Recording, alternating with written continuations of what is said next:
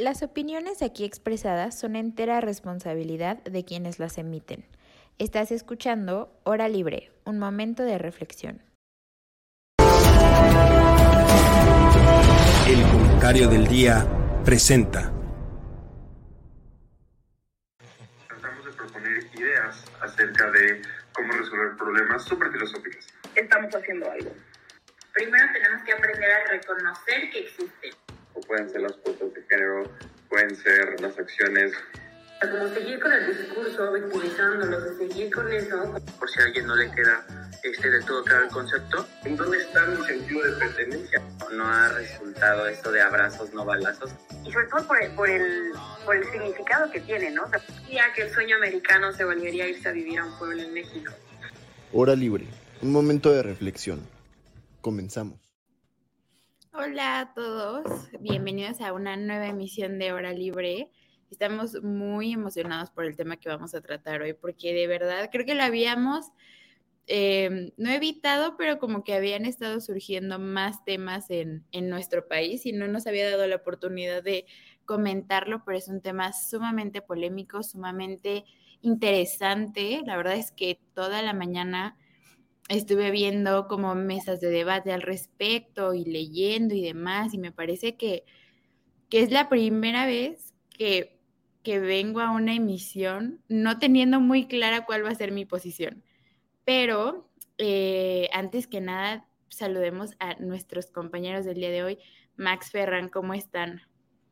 Muy bien, Berito, muy feliz de estar aquí compartiendo con ustedes esta nueva emisión y sobre todo con este tema que es muy interesante y que como dices tú no hemos podido hablar, pero se merece, se merece una emisión y por eso ya estamos aquí hablando de eso. Igual muy feliz, vengo formal porque acabo de salir de, un examen oral, así que no me juzguen, por favor. Este, Pero, ¿cómo se llama? Pero sí, muy feliz de compartir otra vez un tema muy interesante con ustedes.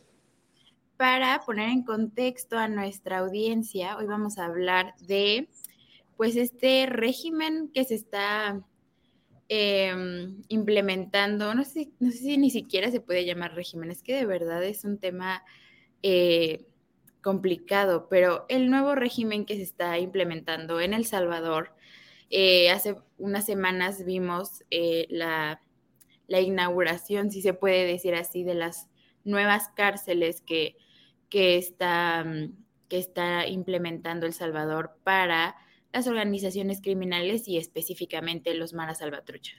Entonces, em, básicamente lo que queremos como comentar el día de hoy y lo que está haciendo el debate alrededor del mundo, yo creo, porque se habla de Bukele ya no nada más en Latinoamérica, me parece que ya se se ha vuelto ya una figura internacional, para muchos un héroe, para muchos es un nuevo es, un nuevo, es una nueva forma de autoritarismo, pero eh, para mí es sorprendente, es sorprendente ver la aceptación que tiene este nuevo régimen eh, y, la aceptación que tiene el mismo presidente. O sea, creo que Bukele es el presidente ahora con más, este, con más popularidad, creo, me atrevería a decir en América Latina. No sé si Andrés Manuel aún le seguiría ganando.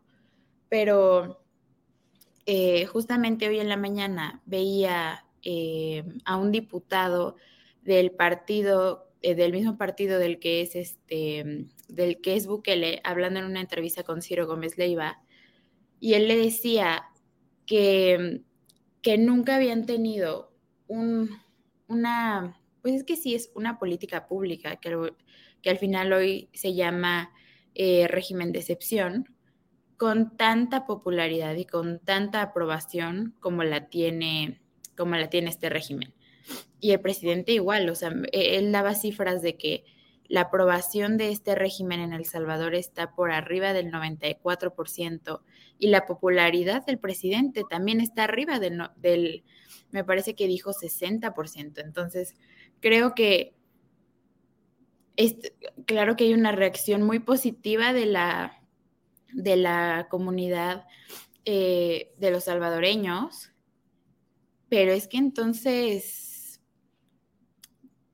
estamos bien con el hecho de que de las violaciones inminentes de derechos humanos que hay ahí. Y de verdad que es un tema sumamente complicado porque yo veía, y, con esta frase quiero empezar el debate con ustedes, el, diputado dijo una, una frase bastante fuerte y bastante interesante. Dijo, los derechos de los salvadoreños que salen y luchan por su trabajo y que se parten el lomo para llevar comida a sus mesas valen más que los derechos de esos terroristas. Y si vamos a poner escalas de derechos, entonces, ¿qué nos espera para los nuevos regímenes? ¿Ustedes qué opinan? Bueno, sí, este, pues hay que señalar que se, o sea, hay distintos factores en toda esta, en toda esta situación. O sea, no, no, yo al menos no podría calificar como bueno o como malo, o sea, porque hay, distintos, distintos factores que rodean al régimen de Bukele. Y bueno, nada más creo que sí, todavía nuestro adoradísimo presidente es más popular que, que Nayib. Y, pero, por ejemplo, hablabas de este régimen de excepción y cómo se ha aplicado, ¿no? O sea, cómo se ha aplicado en el país y sobre todo el apoyo que ha tenido y desde hace, bueno, desde que inició su, su mandato yo lo seguía en redes sociales, porque, bueno, o sea, es un presidente como millennial, que hace mucha utilización de sus redes sociales, etcétera. Y eh, al menos lo que él publica y lo que sean los resultados que, ha, que han venido después de este régimen de excepción es eh, jornadas completas sin ningún homicidio, ¿no? Entonces, pues, te puedes ver algunos efectos positivos de eso en el cual también redujo la, delincuencia en este país. Y también la aplicación, que también fue un poco polémico, del Bitcoin de, en, su país, también fue como algo polémico y que ha, ido, ha venido a revolucionar, como a modernizar lo que es la figura presidencial ¿no? en, en América Latina, que eso me parece a mí súper interesante y súper bueno. Sin embargo, hay otros, hay otros, muchos otros factores el cual rodean la presidencia sobre todo por la modificación de sus leyes electorales y la remoción de ministros de lo que sería como la Suprema Corte de Justicia de allá, no sé cómo se llama, no sé si se llama igual, para este, permanecer en el poder, ¿no? Entonces también podemos ver cómo muchas, muchos periodistas estaba leyendo que lo califican como las nuevas dictaduras, ¿no? Es como una dictadura millennial, por así decirlo, porque si bien es una persona que es súper mm, agradable, ¿no? O sea, con la, con la población, las medidas que ha tomado y las políticas que ha tomado han sido totalmente contrarias a lo que viene siendo como ser democrático. Y ahora hablando de lo de las cárceles, ahí sí yo puedo decir, o sea, varias organizaciones internacionales como Amnistía Internacional le han mencionado, han dicho que es violatorio de derechos humanos, ¿no? Sin embargo, sí creo yo que, o sea, algo está funcionando en su política. O sea, por más que no nos guste, algo está funcionando. O sea, y sí se ve, sí se ven los efectos en las cifras de lo que está sucediendo en El Salvador. Entonces creo que sería importante como analizar bien y poner eh, sobre todo en la perspectiva en social que se vive en El Salvador, qué se está haciendo bien y qué sí se está atreviendo a hacer que otros mandatarios no se están atreviendo a hacer, ¿no? O sea, quitando, quitando eh, por ejemplo, que sus modificaciones al, acceso de información, recorte de presupuesto en su país, sus compras express, etcétera, ¿qué se está haciendo en seguridad que lo está haciendo bien? Desde mi punto de vista, está teniendo efectos positivos, ¿no? Este, pero bueno, creo que con eso, em, eso empieza, con eso empieza.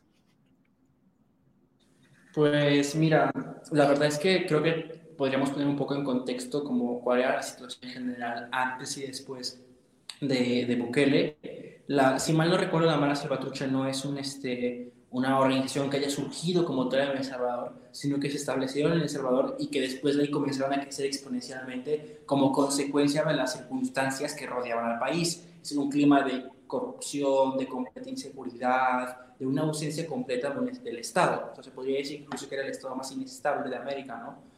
Este, cuando llegan allí Bukele al poder, toma unas medidas muy muy, este, muy autoritarias, sí, pero no, a mí, que, a mi parecer no se me hace poco democráticas, porque al fin y al cabo fue electo. O sea, tampoco eso tampoco quiere decir que es una cosa positiva, porque no hemos olvidar todos que Hitler fue electo democráticamente, ¿no? Este, y cómo acabaron las, las cosas. Pero este, al fin y al cabo, pues todas las acciones que Nayib Bukele realiza están con una justificación de que pues no solamente tiene una aprobación muy alta, sino que pues el pueblo lo respaldó para precisamente tomar de decisiones. Ahora, pues también nos encontramos mucho entre el eterno debate entre si el derecho nace de nosotros, de los humanos, y de nosotros crearlo, o los derechos humanos son una cosa más allá que no se puede modificar y que es una cosa más natural, ¿no? O sea, pues si partimos del hecho de que pues, tiene una mayoría y lo respalda para decir, oye, voy a abusar completamente de los derechos humanos con tal de proveer más seguridad y como tú mencionabas, Vero, al principio, poner encima el derecho de las familias a convivir y el derecho social y cultural de tener una vida pacífica al derecho a los derechos humanos de los este, pandilleros, pues sí ponemos un debate interesante con respecto a qué pesa más, ¿no?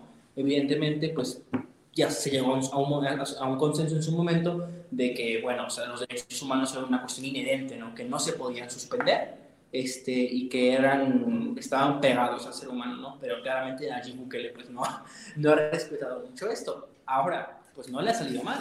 O sea, resultados positivos ha habido en El Salvador. Dejando de lado el desastre económico que tuvo con Bitcoin, como mencionabas, Max, este, que no le funcionó en lo más absoluto y hundió, de hecho, hundió al propio Bitcoin este, en temas de seguridad y de prosperidad en general, pues ha funcionado su política todo y que no respeta los derechos humanos, ¿no? También hay ciertas cosas con las que evidentemente no estoy de acuerdo. De hecho, hace poco, bueno, hace poco no, hace como un año y medio, irrumpió en el Parlamento de El Salvador con militares para tratar de forzar una votación a su favor. Pues, evidentemente, con eso no estoy en lo más mínimamente de acuerdo, ¿no? Pero, por ejemplo, hace poco también el oficialismo se ha mostrado muy muy perdido con respecto a qué hacer con, este, no, más bien la oposición se ha mostrado muy perdida con qué hacer con Bukele. O sea, hace poco de hecho sacó una reforma de la ley electoral y los diputados de la oposición votaron, o sea, está, había varias opciones, votar la, o sea, la reforma o suspender todo el código electoral y los diputados de la oposición votaron en suspender y quitaron todo el código electoral porque votaron mal.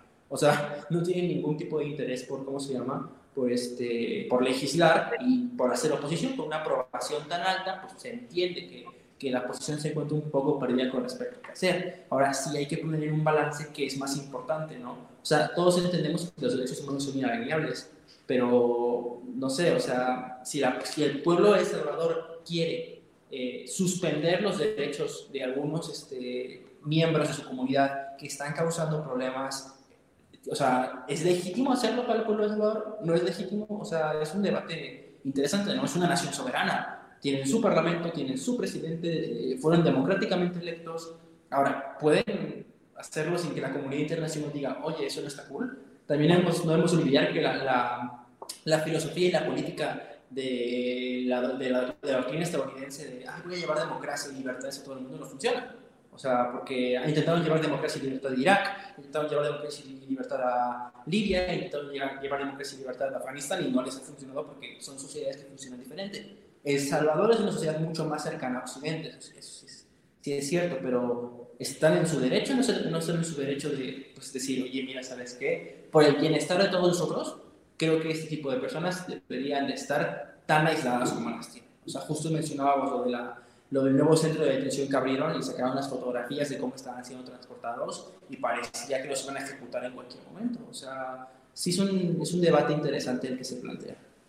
Sí, claro, porque yo, y justamente lástima que no pudo venir nuestra amiga Carola, porque de verdad ella estaba emocionada por hablar del tema, pero yo lo comenté al otro día de que vi el video de cómo trasladaron a los, a los, eh, a los, a los criminales a estas nuevas cárceles hasta parecía, parecía una película de terror. O sea, la manera en, en porque sabes, hasta hubo un, un, un, sentimiento de humillación hacia ellos, de llevarlos en ropa interior y, y, córranle, y como, o sea, como, como si fueran animales. Y, y justamente eh, veía también en esta entrevista que les cuento que el diputado decía como, es que cuánto más tiene que soportar el pueblo salvadoreño una crisis como esta. Si, si no puedes, si tú como gobierno no puedes asegurarle a tu población ni siquiera el derecho básico de la vida, ¿para qué estás ahí o qué estás haciendo? No, eso es verdad. Y, justo sabes que creo que es un poco, se podría incluso llegar a considerar hipócrita el hecho de la posición de algunas personas en Estados Unidos diciendo que pues, Bukele es un abuso de los derechos humanos cuando no hemos olvidado que ellos tienen Guantánamo. O sea, y buscan todas las trabas legales posibles del mundo para abusar de los derechos humanos este, por otros medios, ¿no? Mínimo El Salvador tiene como la cara y la moral de decir, mira, sí lo estamos haciendo, lo estamos haciendo en nuestro territorio, somos soberanos y estas son las decisiones que están respaldadas además por el pueblo. Nayib Bukele no, dio un golpe de Estado, no encabezó una revolución, lo dirigieron democráticamente. Y, y, justo fue también algo que comentó eh, el mismo diputado. Él decía, no estamos haciendo algo que no ha hecho Estados Unidos con... Eh, con Al Qaeda, no estamos haciendo algo que París no haya hecho con su grupo, con el respectivo grupo terrorista, España con, los respectivos grupos terroristas. O sea, no es algo, no, no es una política que ninguno de los otros países ha hecho. Y, sobre todo en Estados Unidos, claramente es, pues es, es una doble moral, porque Estados Unidos está metido en todos los países en el que él cree que debe de ser eh, el ángel de la guarda que los va a volver democráticos, libres y soberanos, y cuando ha llevado este, más catástrofe y más dolor a países que, que no tenían ni, o sea, digo, este tema también es, esperemos poderlo tocar más adelante, pero están queriendo hacer lo mismo con México y declarar al, narcotráfico terrorismo. Entonces, eh, creo que justamente como dice Ferran, no es es que ese es el problema, o sea, creo que esa es la base de todo, que es como cómo la comunidad internacional se está quejando de lo que está haciendo eh, el gobierno del Salvador cuando hay cuando, cuando el país, cuando la nación hegemónica en el mundo lo ha hecho por años y años y años y nadie, nadie ha podido ponerle un freno a Estados Unidos. ¿Tú qué opinas, Max? Sí, sí, sí. Este, eh, estaba, estaba pensando en el video que se hizo muy famoso, que se hizo muy viral, y creo que eso fue lo que asustó a las personas y a los medios, ¿no? O sea, más allá de su política y, y, los, las violaciones, posibles violaciones de derechos humanos, creo que eso fue lo que asustó, ¿no? Yo nada más, o sea, yo realmente lo veo ese video como parte de propaganda gubernamental. O sea, no es más allá que propaganda y es para darle eh, a, los, a los salvadoreños eh, una imagen de que se está haciendo algo, ¿no? O sea... Y justo también funciona, como dice Max, también para los Mara Salvatrucha, para que digan, o sea, sabes, esta es una, es una, esta es una demostración tangible de lo que te puede suceder si no, si no desistes de de seguir tratando de consolidar la organización criminal. O sea, claro que es un, yo también lo vi así como, un, como una forma de, pues sí, de escarmiento, me parece. O sea, porque creo que también, y, y, fue para mí como imposible no comparar la realidad de, de El Salvador con lo que estamos viviendo en México y el narcotráfico. Y yo pienso, creo que mucho en parte de que y soy muy creyente de que, de que en México no haya eh, un Estado de Derecho como tal, no, no quiero decir Estado de Derecho, pero no haya un sistema de justicia efectivo, es que vemos que no hay consecuencias. Para todos los tipos de, de, de eventos catastróficos que hemos vivido con, con, con el narcotráfico y con las organizaciones criminales, nunca hemos visto una una consecuencia como tal, o sea, eh, ahí tenemos a Yotzinapa, ahí tenemos este, lo que acaba de pasar con la detención de Ovidio. No hay ningún detenido. Digo, Ovidio Guzmán, porque era, era precisamente por el que iban, pero ¿qué pasa con todos los demás sicarios que se quedaron eh, amedrentando a la sociedad? ¿Qué pasa con quién, quién es responsable hoy de Ayotzinapa? Nadie. Y creo que justamente ver ese video y, y demostrarle como bien dices, Max, demostrarle tanto a la población salvadoreña como, como al crimen organizado que esto es real, o sea, que, que, que existe, que está esta nueva cárcel, que sigue el régimen de excepción y que va a continuar. Precisamente veía que, el diputado decía que este, o sea, por lo que entendí, este régimen se tiene que aprobar cada 12 meses, o sea, porque se supone que es un régimen que dura un año.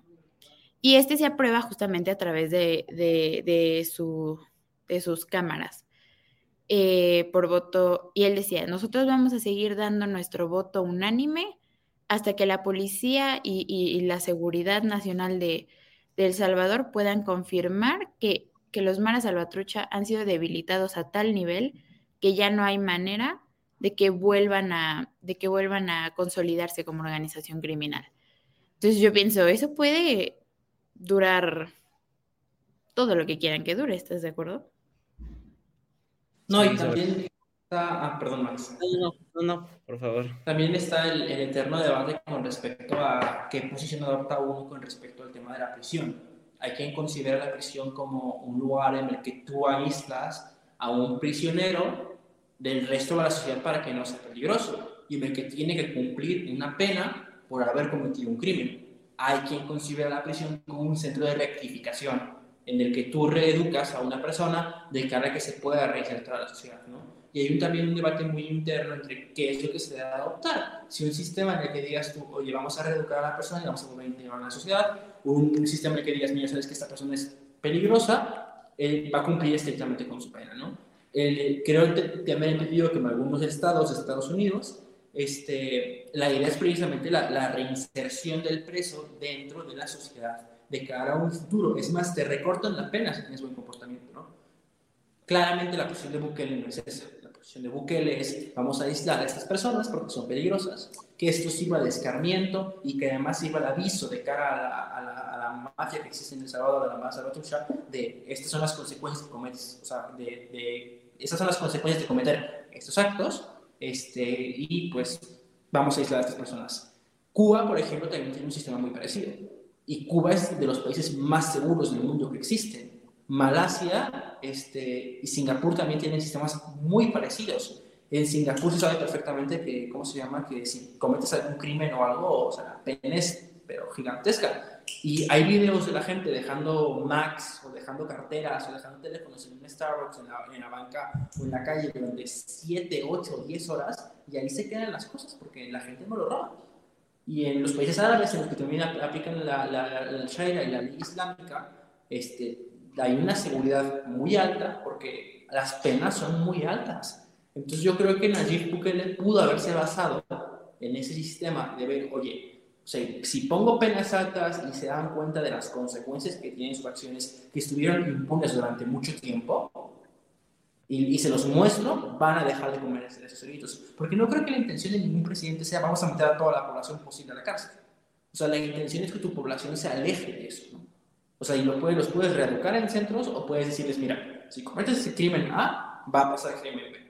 Aléjate. Este, ahora, aquí la pregunta es, ha estado ofreciendo Nayib Bukele alternativas para que la gente no se convierta en pandilleros. Porque la gente no creo que diga como de, ay, qué aburrimiento, quiero robar, o qué aburrimiento, quiero asesinar. O sea, lo hacen porque se les ofrece un sueldo, porque se les ofrece una serie de prestaciones que el Estado no daba en ese momento.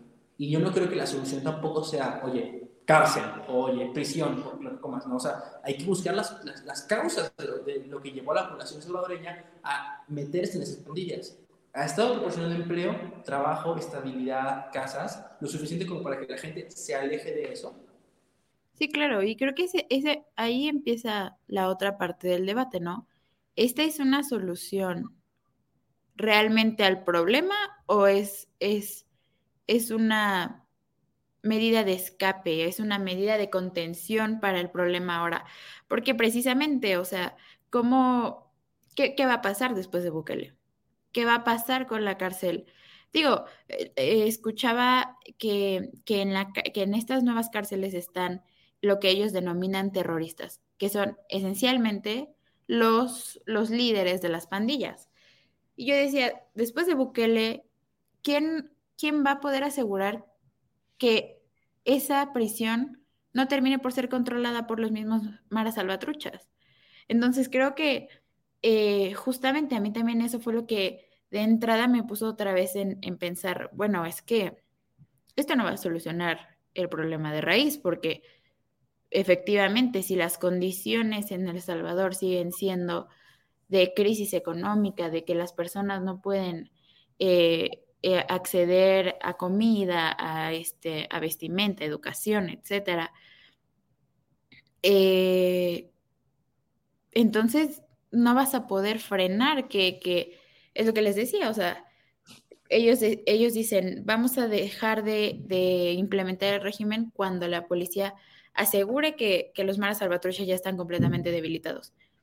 Y, y, eso, eso, ¿cómo se va a medir? ¿Eso de dónde va a salir? Ese dato, ese cálculo, ¿quién lo va a poder hacer?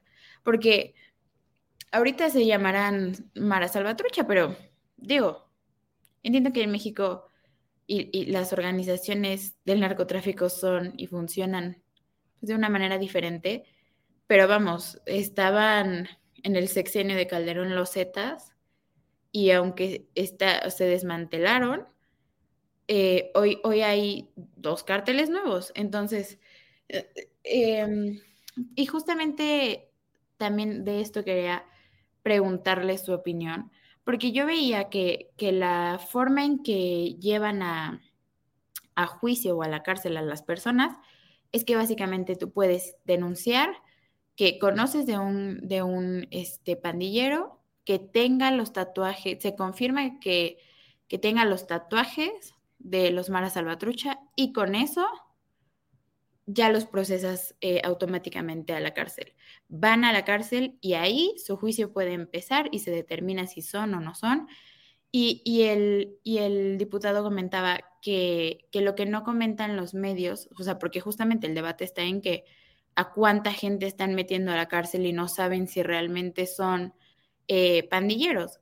Y él decía, bueno, es que no, no es cualquier tatuaje, no es cualquier eh, frase, no, no, dice, no hay, no, no estamos metiendo a la a gente a la cárcel nada más por tatuarse, dice, yo tengo siete tatuajes y aquí estoy, sino que son tatuajes muy específicos los que marcan a los maras trucha Y él decía, y lo que la gente no comenta es que hemos liberado a 3.000 personas después de comprobar que no son parte de una de una organización criminal. Y yo decía, bueno, sí, es que son 3.000 personas contra 61 mil personas que están detenidas. Entonces, em, ¿qué pasa con este? Y, y, él comenta que esto también me parece que es parte de la violación de derechos humanos, que una vez empezado el proceso y una vez que ellos están dentro de la cárcel, ellos pierden completamente cualquier derecho a réplica, amparo, este, que si te portas bien sales mantes, nada. Es ahí y quedarte ahí el resto de tu vida y ya básicamente no hay poder humano que te pueda sacar de ahí. Entonces, podemos estar siempre, o sea, digo, entiendo que, que o sea, digo, por ejemplo, e, el narcotráfico no es como que tenga un tatuaje en específico y puedas decir, ah, él es narco. Pero, ¿cómo estar 100% seguro que las 61 mil personas que están en la cárcel son maras salvatruchas y son personas que han este, asesinado, violado, eh, donde, ¿cómo poder estar seguros que el margen, que no hay margen de error? Justo yo creo que, como mencionaban hace rato, la evaluación de esta política se va a ver a largo plazo. O sea, regresando, regresando tantito, ¿no? la evaluación de esta política se va a ver a largo plazo. No podemos ver la evaluación de un día para otro. Sin embargo, creo que al menos sí se están eh, encarcelando a las personas correctas desde el punto en que ya no hay jornadas sin ningún homicidio. O sea, la inseguridad ha disminuido de una forma abismal en, en ese país, ¿no? También creo que sí debe de haber cierto debido proceso, o sea, sobre todo para darle seguridad a las personas, a sus familias. Pero supongo que sí hay ese debido proceso en otros delitos, no solo se está hablando de, los maras salvatruchas. Entonces, realmente creo que sí se está, o sea, sí está, sí se están encarcelando a las personas que se deberían de estar encarcelando y no se están dando figuras como en México, como tú lo mencionabas, en México que amparos, suspensiones, etcétera, etcétera, que entorpecen el proceso. O sea, ya quisiéramos ver esta aplicación en, en México, ¿no? O sea, siempre resulta alguna figura legal la cual eh, posibilita que salgan de la cárcel, ¿no? O sea, desde mi punto de vista creo que está, está bien en ese sentido, ¿no? Y también, bueno, creo que, creo que ya. No, justo, o sea, creo que cuando lo comparas con México, podemos encontrar muchas similitudes y muchas diferencias, este, en el sentido de que creo que El Salvador no llegó a ponerse en el punto en el que se llegó el narcotráfico, o sea, la Armada Salvatrucha era delincuencia organizada, muy organizada, pero no sustituyeron el papel del Estado, ni iniciaron una guerra de control territorial como el Estado en el sentido de ellos llegar incluso a cobrar impuestos, administrar justicia, etcétera, como es el caso del narcotráfico, ¿no? Este, y Nayib Bukele supo detener esto antes de que siguiera creciendo. Ahora, ¿bajo qué, bajo qué, o sea, argumento que hay un estado de excepción aprobado por el Parlamento mediante mecanismos constitucionales?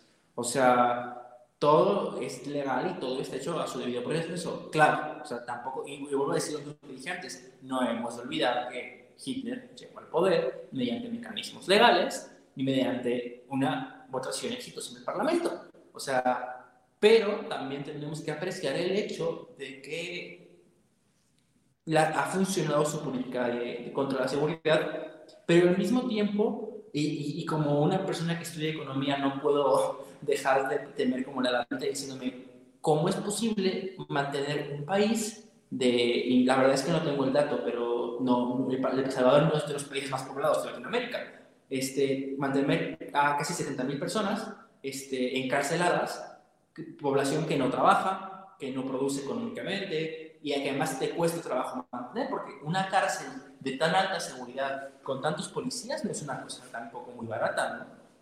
Entonces, ¿cuál, es el costo de la derrama económica que está implicando el temer a esta parte de la población? Evidentemente, peor sería tenerlos fuera, ¿no? Pero también este, es un hecho que el, de, de, cara al coste para el Estado salvadoreño, el mantener una población, a tanta población encarcelada, es una cosa, es una cosa que a largo plazo, como mencionas, usted lo pensé porque pero justo dijo que hay que checar qué va a pasar a largo plazo, ¿no? Pues a largo plazo vamos a tener una caída de la tasa de natabilidad, que pues esa población, que además son hombres, no van a poder reproducirse, lógicamente, porque están encarcelados. Es vamos a tener una, una caída del crecimiento económico porque no son productivos. O sea, no hemos de olvidar que sí, o sea, estas personas estaban encarceladas, o sea, no estaban encarceladas, estas personas estaban libres cometiendo ilícitos, pero comían, bebían, pagaban luz y pagaban agua. Y van a ser personas que dejan de aportar económicamente mediante el mercado negro, aportar económicamente al país. Entonces, ¿qué consecuencias a futuro tiene tener encarcelado tantas personas? ¿no? El país que más, si mal no recuerdo, el país que más tiene encarcelado es Estados Unidos. Este, ¿Qué coste económico tiene tener una población tan fuerte? Incluso por eso Estados Unidos es como de, oye, salte lo antes posible. O sea, yo te reduco, yo te reduco porque no siempre funciona, yo te reduzco las penas si te comportas bien y salte lo antes posible para que seas económicamente productivo. Yo tengo entendido que en El Salvador no los están obligando a hacer trabajos forzados. Creo que no, corríjanme ustedes dos, si no es el caso, en Estados Unidos sí los pueden hacer trabajo forzado. Me imagino que en el caso de Salvador sería demasiado peligroso sacarlos. Pero tener a alguien encerrado 24 horas en una cárcel con tres comidas al día, pues tiene un costo económico que va a pesar de cara al futuro, ¿no? Que es, habría que balancear también cómo mantenemos, porque evidentemente lo ideal no es tener a esta gente encerrada, o sea, ¿Qué hacemos para que estas personas salgan a la calle y se tema de la sociedad? ¿Pueden hacerlo? ¿No pueden hacerlo? ¿Son demasiado peligrosos? Hemos cruzado ya la barrera de no creer en que alguien puede rectificar. Eh, verdaderamente, el, ¿cómo se llama? El caso de Salvador me hace pensar mucho en nuestro eslogan de un momento de reflexión, porque como veo, este, me hace no tener una posición clara con respecto a qué pensar. O sea, dar resultados, pero no es la mejor manera de llevarlos a cabo. Y es que aparte, o sea, justamente yo pienso en, la inversión económica que, que implica la cárcel, es que creo que desde ahí se están violando los derechos, porque eh, el, el, eh, justamente la entrevista que vi empezaba con un video del presidente diciendo, porque me parece que cuando ellos anuncian este estado de excepción, los mares salvatruchas salen a decir, atrévanse a, ponerlo y vamos a matar a las personas que se nos crucen. Y el presidente, y, creo que mataron a 80 salvadoreños en dos días. Y el presidente sale a comunicar y dice, ah, y, les devuelve el mensaje, o sea, de verdad en un tono de, atrévanse a matar a un salvadoreño más.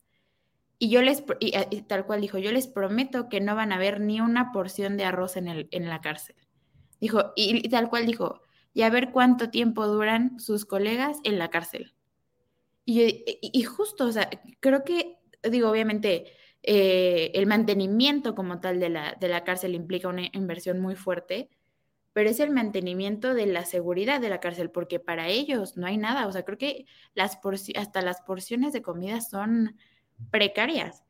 Entonces, justamente lo que decía Ferran, o sea, claramente no hay, no hay espacio ni siquiera para pensar en se va a hacer una, una este, reinserción social y vamos, jamás, o sea, ni siquiera está planteado. Y justo esto me lleva a la otra pregunta, o sea, y creo que lo hemos visto un poco en filosofía política y, y, y, eh, esto ya es un poco más de, de filosofar, pero el poder, que, que una persona tenga tanto poder, termina por corromperte muchas veces. O sea, eh, lo que dice Ferran, él tiene la capacidad de haber entrado al, a las cámaras con militares para poder eh, tener una votación a su favor. ¿Cómo asegurar? Y, como lo ha venido diciendo Ferran todo el momento, o sea, todas las medidas que está haciendo El Salvador y la manera en que llegó el presidente y las aprobaciones de las políticas públicas, etcétera, son democráticas, o sea, no está violando un proceso. Pero así llegó Hitler al poder, también, y así. Entonces, ¿qué pasa que el día de mañana, mm, no sé, o sea, que los que evadan impuestos van a tener las mismas condiciones. ¿Quién lo va a frenar? O sea, vamos, ya vimos que eh, tener a todas las personas en, la cárcel y, demás y tener estas medidas extremas, porque entiendo que es un problema extremo, eh, funciona. Como dice Max, hay resultados, o sea, no, no, no, no nada más él dijo, hoy amanecí queriendo meter a todos los maras salvatrucha a la cárcel. O sea, es una reacción a la desesperación de no poder tener una población segura.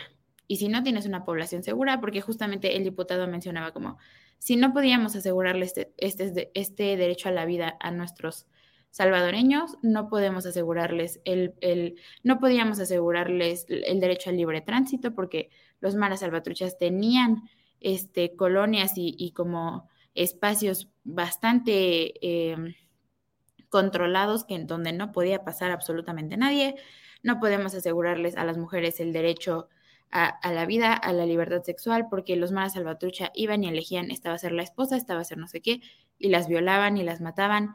Entonces dice, e, e, entiendo el problema de desesperación, pero también entiendo el inminente riesgo, porque eh, eh, ahora, si ya no es el que más puede categorizar como un problema potencial o un problema que se pueda salir de, control o que ya esté muy superado para poder tomar otra medida así de drástica.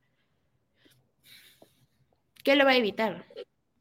Yo, yo creo que, bueno, es importante dar un dato en particular. En 1995, la población de El Salvador era de 5.648.000 personas. Y era exactamente igual que la de Honduras, exactamente igual, y con un millón menos que la de Nicaragua. A día de hoy, en pleno 2021, la población de Honduras casi ha duplicado la población de, El Salvador. Ellos ya están en 10 millones y, y, ¿cómo se llama? El Salvador se ha mantenido en 6 millones y ya incluso Nicaragua lo superó por toda la situación de asesinatos, de violencia, de guerra de, de que había habido en el país. ¿no? O sea, no es un país que se haya mostrado para nada estable. Llega Bukele al poder y arregla la situación. Como bien dice ¿qué va a pasar después? ya modificó la ley electoral para poder reelegirse. El Salvador era de los pocos países que prohibían la reelección, ya la modificó para poder reelegirse. ¿Qué va a pasar después? Porque también hizo eso Putin en su momento. Va a dejar el poder cuando vea solucionar. O sea, para comenzar, ¿la situación se va a arreglar en algún momento? ¿O se agarró una excusa este, infinita para mantenerse en el poder de manera infinita porque nunca va a arreglarse la situación? No sé si me explico un poco, o sea, el tema de que, bueno, pues, no excusa para estar en el poder todo lo que yo quiera. Sí, porque eso es lo que yo pensaba. al final, nunca vas a poder desaparecer la inseguridad completamente de un país, jamás. Eso no, eso no, es, eso no es viable, eso no es posible. Entonces, eh, justo es lo que dice Ferran, pues entonces él puede tener todo el tiempo que él quiera el estado de excepción hasta que, te digo, hasta que alguien salga a decir como, no, de verdad ya no hay ningún mar salvatrucha. Y luego, la inseguridad no se...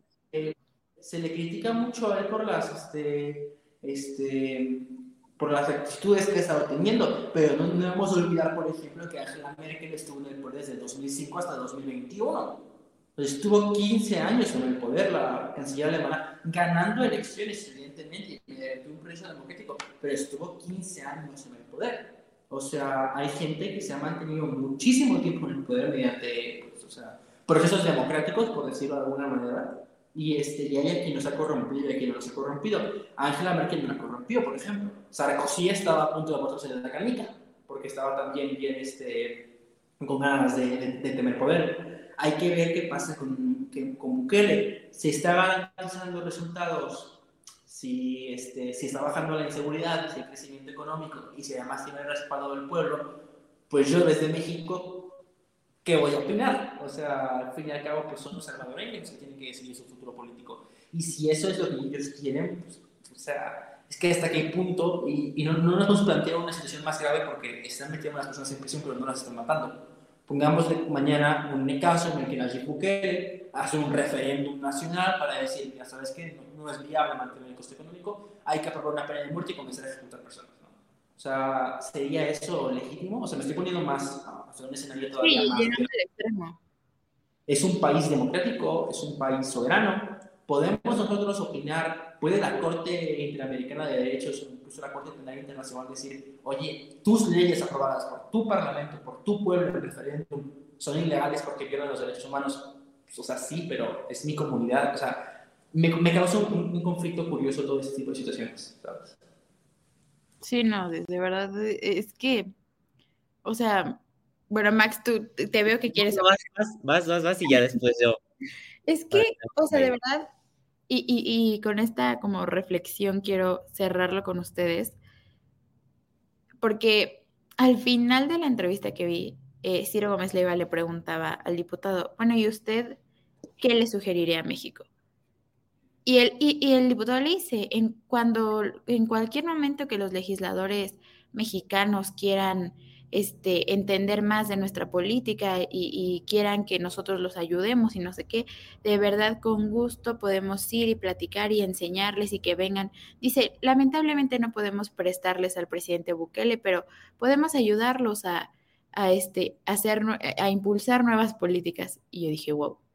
O sea, es que yo, eh, o sea, me, eh, fue en ese punto, de verdad que le hablé a mi papá y le dije, bueno, y es que, es que, ¿qué opino? O sea, ¿qué es lo correcto en esta situación? Porque ver, y creo que justo con lo que acaba de pasar el 9 de marzo, o sea, ayer ver las noticias de las mujeres asesinadas en, en, en Celaya, o sea, encontradas en fosas clandestinas, yo dije, es que México está en una crisis exactamente igual, o sea, México, México también estamos en una desesperación completa, o sea, este, todas las similitudes, o sea, vamos, los Mares Salvatrucha, como decía, como decía Ferran, son una organización delictiva, pues sí, muy organizada, como decías, pero diferente al narcotráfico. O sea, aquí hay, aquí hay, aquí hay células diferentes y, y este, y, sedes diferentes y, y se divide en el territorio mexicano como si fuera una este, o sea, como si fuera pedazos del pastel, o sea, y, pero todas las mismas señales están en México En México no tenemos garantizado el derecho a la vida. En México, efectivamente, las mujeres están desapareciendo y están siendo violadas y están siendo asesinadas y, y, les tiran ácido. Este, la, la, justicia se ve superada por el narcotráfico en muchos, muchos sectores. O sea, en México también hay pueblos y, comunidades en donde no puede entrar la policía porque están completamente tomadas por el narcotráfico. Esta es una realidad en México. Y yo veía que, que, el, presidente Bukele aceptó o impulsó esta, esta, este estado de excepción porque iban 130 mil salvadoreños asesinados a lo largo de, me parece que eran como 20 o 30 años, no, recuerdo bien. Y yo decía, México, o sea, entiendo, entiendo las dimensiones diferentes, pero México hoy, al tercer mes de este año, ya supera esa cifra de asesinatos. Y entiendo que es proporcionalmente diferente y entiendo que obviamente la, no o sea, en números no es proporcional, pero el, e, el sexenio de Felipe Calderón fue así de catastrófico y no hay y nadie ha podido implementar ninguna política de seguridad que funcione. O sea, nada. No, ni, ni Calderón declarándole la guerra al narcotráfico, ni no declarándosela, ni, ni el presidente actual saludando a la mamá del Chapo, no, o sea, no hay nada, no hay nada que esté asegurando la vida de los mexicanos tampoco. Y entonces yo pienso, y, veo la desesperación con, o sea, nada más con la que acabamos de vivir el 9 de marzo, de verdad. Las mamás de las, de las mujeres desaparecidas, las mamás de las mujeres asesinadas, o sea, todo ese dolor que también vive la población mexicana, ¿quién lo va a resolver? O sea, y, ni y no puedo ni siquiera permitirme a mí pensar como, claro, nosotros necesitamos una política igual, porque porque desgraciadamente el narcotráfico, y también me parece que ese es otro tema padrísimo que deberíamos tocar un día, el narcotráfico no es un problema nada más de México. El narcotráfico es un problema transnacional en donde Estados Unidos también tiene mucha responsabilidad. Y donde parte de Estados Unidos, o sea, el, el, lavado de dinero del narco no es en México. El sistema mexicano no tiene la capacidad de lavar esa cantidad de millones y millones de dólares. Y Estados Unidos los lava. Y Estados Unidos tiene o sea, y, que Estados Unidos esté tratando de declarar al narcotráfico como terrorismo, yo entiendo que, o sea, que de verdad lo es. De alguna manera es, es una, son, son organizaciones que están generando pánico en la sociedad. Pero no lo están haciendo para, claramente no es, no, no lo están haciendo para ayudar a la población mexicana. Solamente están queriendo tener un pretexto más para meterse en otro país donde mucho en parte ellos tienen la responsabilidad de que los narcos se mantengan, porque ya, ya, o sea, ya está demostrado que el narcotráfico llegó hasta corromperse con la DEA. O sea, eh, no sé, me, me, me, genera mucha desesperación pensar que, que, México está en las mismas circunstancias y, y, no, y, no, y no sé, o sea, no sé si algún día va a llegar un presidente que quiera seguir los pasos de Bukele o, o esto que decía el diputado de, pues, si quieren un día nosotros vamos y platicamos y los ayudamos a impulsar políticas, ¿eso es válido? No lo sé, no lo sé y quiero que ustedes me digan qué opinan, cómo ven la relación de México y, El Salvador, ¿hay alguna relación ahí? ¿Qué pasa con México ante los ojos de lo que está haciendo El Salvador?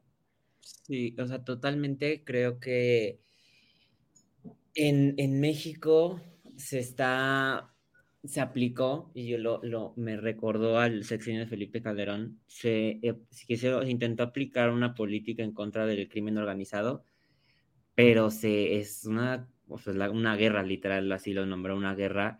Sin embargo, Nayib lo está haciendo no, no enfrentándose como tal, sino agarrándolos y metiéndolos a la cárcel, ¿no?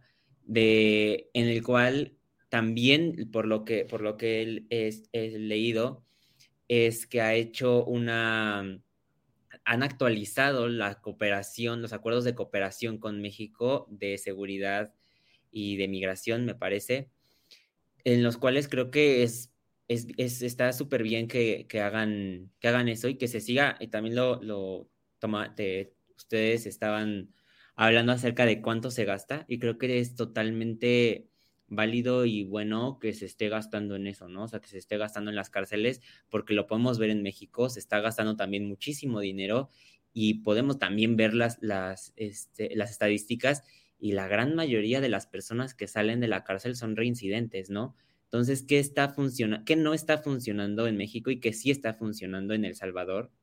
Y sobre todo, creo que esto da, como también decía Ferran, a una discusión más filosófica sobre qué es la libertad. O sea, se nos ha otorgado una libertad exacerbada, la cual nos ha llevado a un total desorden, ¿no?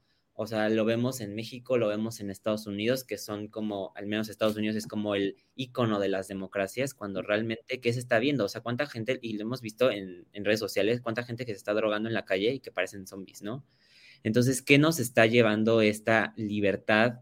Y realmente no es una total y verdadera libertad, ¿no? Es una libertad eh, engañosa, engañada por nosotros mismos, que creemos que estamos haciendo lo mejor para nosotros cuando realmente no lo estamos haciendo, ¿no?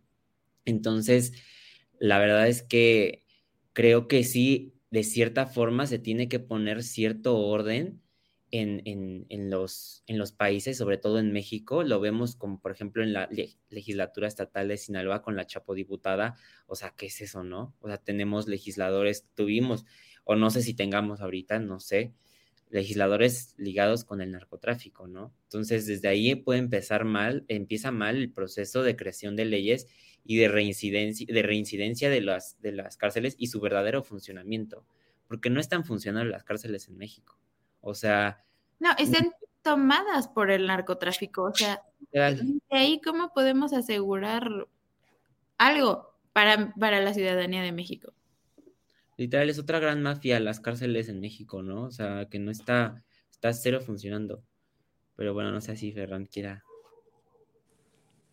Pues también dando mis, ya mis impresiones finales con respecto a, a lo que comentábamos, creo que, creo que sí es un tema muy, muy complicado este, al analizar como poniéndonos en la situación de México evidentemente, si, si en algún momento la administración se llegara a poner al nivel de, que le da ahora las proporciones este, de la población mexicana, del territorio mexicano, que no hemos olvidar que en México, pues mucha parte del territorio no es habitable porque son montañas y es muy fácil irse a esconder el narcotráfico hasta allá y que el alcance de México es muy grande, es un país extremadamente grande, Entonces es muy difícil comparar las dos situaciones y ponernos a pensar como cuáles serían las consecuencias de, si el gobierno en el momento decida ponerse así, ¿no? O sea, a Bukele le ha funcionado porque ha habido resultados.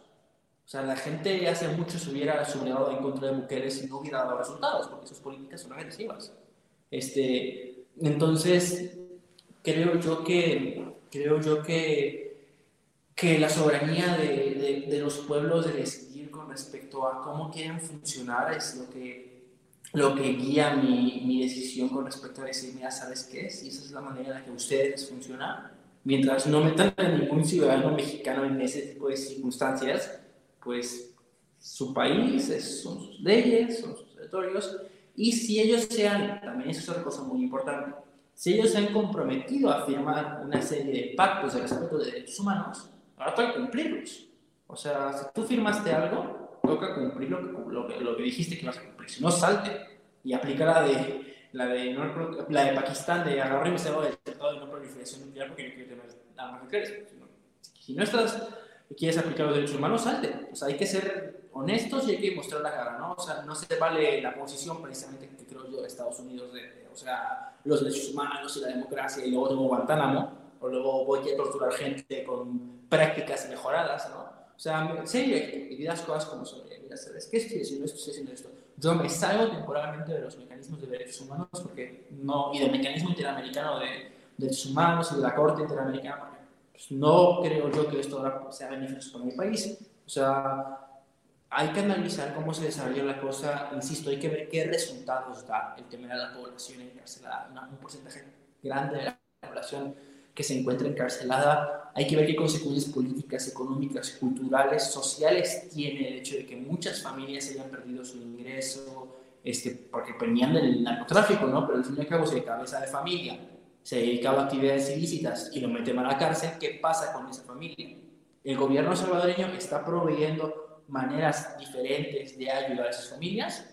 Esas familias han tenido que buscar, o sea, es que es una, es una cosa muy, muy complicada en el sentido de que, bueno, o sea, es un efecto dominó, ¿no? O sea, y, en cuanto comienzas a, causar una, un impacto sobre una persona, privándole del derecho de libertad y recluyéndolo, impactas a toda su familia. Este, ahora, claro, si tú mantienes una cárcel con un control y una seguridad tan estrictas, te evitas de corrupción, te evitas de soborno, te evitas de, de cárceles con jacuzzis y cárceles con televisiones, o sea, entonces eliminas muchas cosas a costa de, un, este, de una entrega de nuestros derechos fundamentales a, raíz de un régimen de excepción.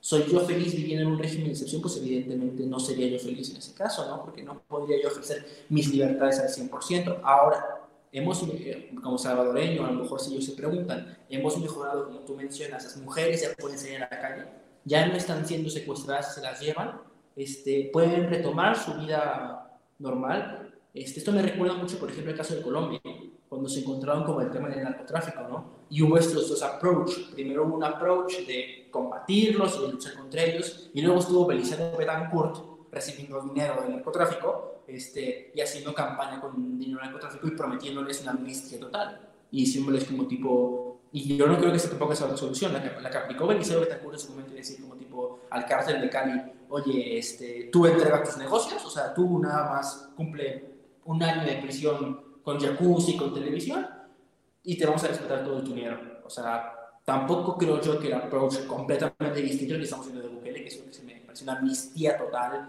en la que se les perdona absolutamente todo a todos y sepas que van a reincidir también la, la solución. Ahora vimos que el gobierno colombiano cuando entró a la cárcel de Pablo Escobar este, se dio cuenta de que eso era una mansión casi casi o sea, y que los carceleros sean los, los este, empleados de Escobar, ¿no? O sea, y esta no es la solución.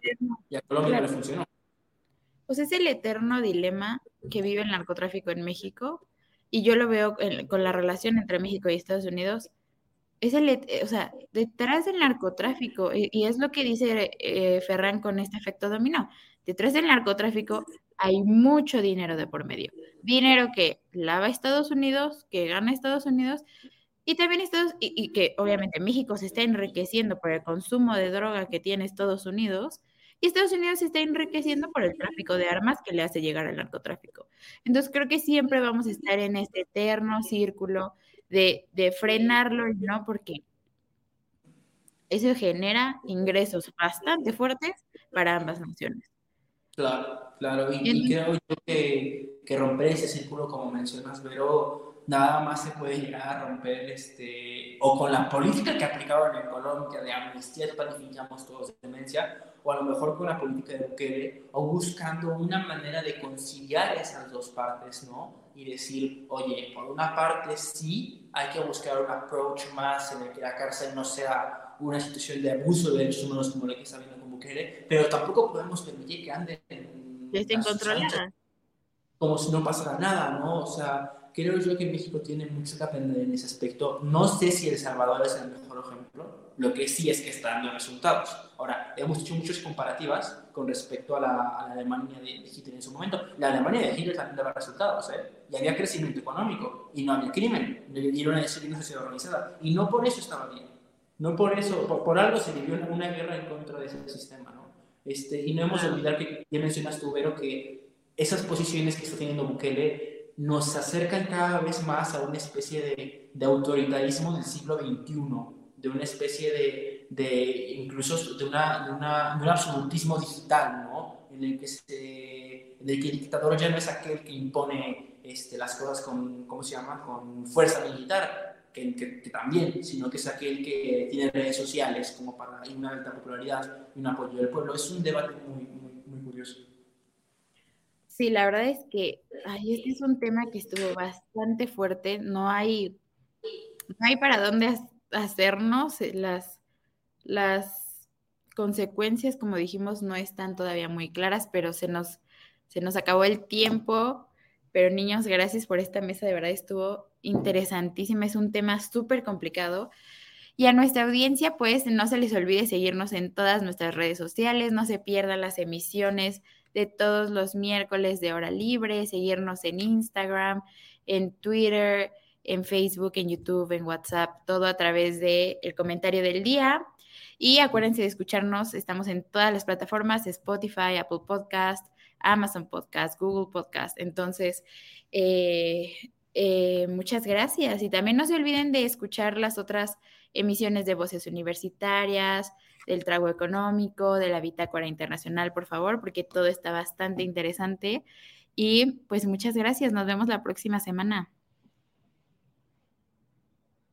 Bye.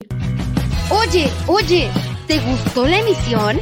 Entonces, no te la puedes perder la siguiente semana. Y recuerda que puedes escuchar este y otros programas en nuestra página oficial, comentariodeldia.com y en las plataformas de Spotify, Apple Podcast y Amazon Music. Suscríbete y síguenos de cerca en todas nuestras redes sociales. Olvides darle me gusta.